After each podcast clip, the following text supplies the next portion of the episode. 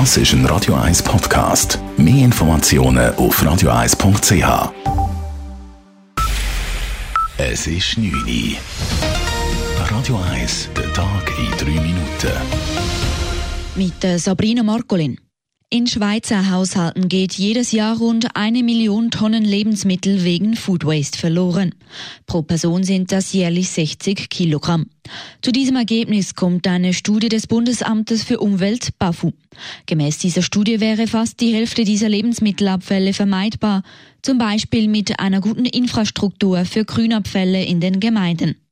Oder einer besseren Planung, sagt Michel Monte, Leiter der Abteilung Abfall und Rohstoffe beim BAFU. Dass man bewusst einkauft, dass man kleinere Mengen einkauft, da macht ja auch der Detailhandel sehr viel, tut vermehrt klein verpacken. Wenn man nachher in der Gastronomie geht, schauen, man kann dazu übergehen, dass man gerade schöpft, so wie man das Gefühl hat, dass es lenkt und dann man Kunden nachher mitteilt, dass er noch ein bisschen mehr überkommt, wenn er noch Hunger haben. Im März hatte das Parlament den Bundesrat damit beauftragt, einen Aktionsplan gegen Lebensmittelverschwendung auszuarbeiten. Die Schweiz und China wollen ihre wirtschaftliche Zusammenarbeit weiter vertiefen.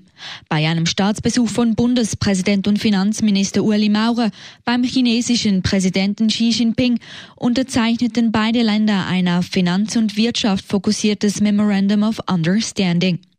Außerdem unterhielten sich die beiden im Hinblick auf die Olympischen Winterspiele in Peking 2022 auch über eine Zusammenarbeit im Wintersportbereich. Entsprechend überreichte Maurer Ski ein paar Ski aus Schweizer Produktion. Der 47-jährige Deutsche, der in mehreren Zürcher Privatwohnungen illegal Bordelle einrichtete, hat seinen heutigen Gerichtstermin vor dem Zürcher Bezirksgericht platzen lassen. Das Statthalteramt hatte gegen ihn eine Strafe von gut 10.000 Franken verhängt. Dagegen erhob der Deutsche Einsprache.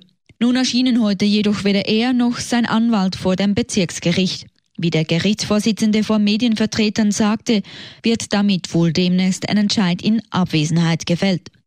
Der in den Medien als Hurenheiko bekannt gewordene Mann hatte unter anderem die Wohnung einer Zürcher Studentin in ein Bordell umgewandelt, als diese in einem Sprachaufenthalt in den USA war. Der katalanische Politiker Carles Puigdemont kann offenbar nicht bei den Europawahlen kandidieren. Die spanische Wahlkommission habe die Kandidatur verboten, gab Puigdemonts Partei heute bekannt. Die Kommission selbst nahm zu diesen Informationen bisher nicht Stellung. Zwei bürgerliche Parteien hatten zuvor den Ausschluss Puigdemonts verlangt. Puigdemont amtierte bis 2017 als Regionalpräsident Kataloniens und rief deren Unabhängigkeit aus. Als ihn die spanische Justiz wegen Rebellion anklagen wollte, floh er nach Belgien. Der EHC Kloten erhält neue Besitzer und einen neuen Verwaltungsrat. Das teilte die EHC Kloten Sport AG heute Nachmittag mit. Der bisherige Präsident und Besitzer Hans-Ulrich Lehmann übergebe den Traditionsverein nach drei Jahren in neue Hände, heißt es. Verschiedene Verwaltungsräte und zusätzlich rund ein Dutzend Firmen aus Kloten würden seine Anteile übernehmen. Welche Firmen dies konkret sind, werde man morgen bekannt geben.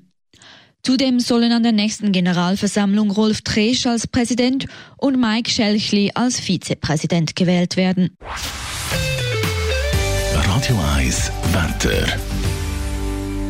In der Nacht gibt es weiterhin einen Haufen Wolken und zeitweise Regen. Morgen Dienstag ist es dann meistens bedeckt und vor allem am Vormittag muss mit Regen gerechnet werden.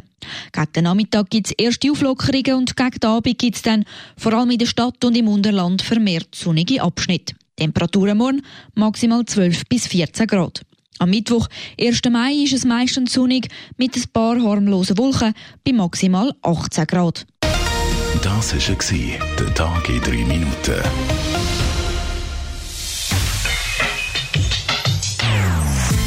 Non-Stop Music auf Radio 1.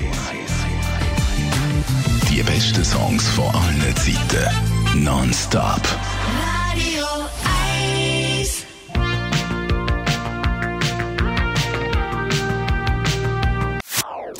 Das ist ein Radio 1 Podcast. Mehr Informationen auf radio1.ch.